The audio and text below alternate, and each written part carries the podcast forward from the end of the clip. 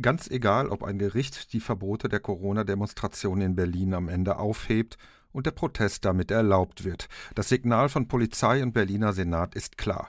Man wird konsequent gegen all diejenigen vorgehen, die sich bei Versammlungen während der Pandemie bewusst den Abstandsregeln widersetzen und das Tragen eines Mund-Nasenschutzes ablehnen. Für das kommende Wochenende mobilisieren zahlreiche Initiativen von Corona-Leugnern sowie Teile der rechtsextremen Szene sowie die AfD bundesweit für Demonstrationen in Berlin. Auch ein Protestcamp ist geplant, das ebenfalls verboten wurde. Mit den Verboten zieht die Berliner Polizei ihre Lehre aus den Erfahrungen mit der Großdemonstration vom 1. August. Damals hatten sich die Veranstalter zwar mit der Polizei ausdrücklich auf die Einhaltung der Hygieneregeln verständigt, die rund 20.000 Teilnehmer haben sich dann aber bewusst nicht daran gehalten, als Zeichen ihres Widerstands gegen die Bundesregierung. So wurde die Polizei getäuscht, die den Protest mit ihrer vorbereiteten Einsatzstrategie der Deeskalation gewähren lassen musste. Erfüllt von einem Gefühl der Selbstermächtigung mobilisieren dieselben Veranstalter für das kommende Wochenende